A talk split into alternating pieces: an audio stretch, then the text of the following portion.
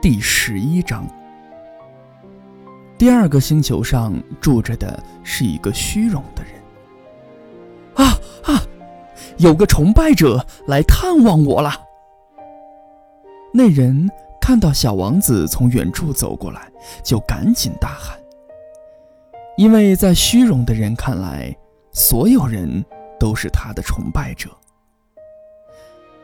你好，小王子说：“你的帽子很好玩。”这是用来挥舞的。虚荣的人说：“当人群朝我欢呼时，我就用它来表达谢意。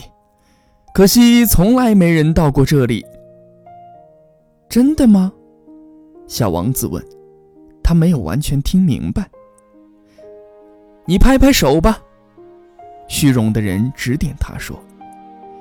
小王子拍了拍手。虚荣的人拿起帽子。谦虚地表示感谢，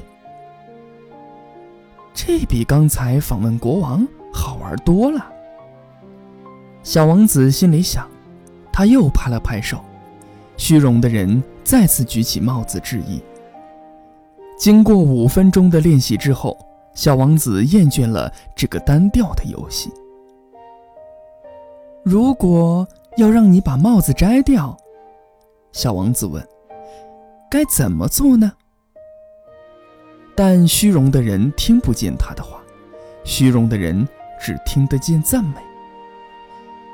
你真的非常崇拜我吗？他问小王子。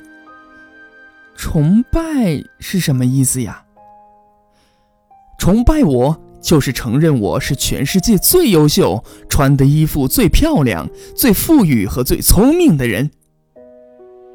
但你的星球上只有你一个人呀！帮帮忙吧，请你崇拜我。我我崇拜你。小王子轻轻地耸了耸肩膀，不以为然地说：“但你怎么会觉得这很好玩呢？”小王子离开了。大人。真是非常奇怪呀！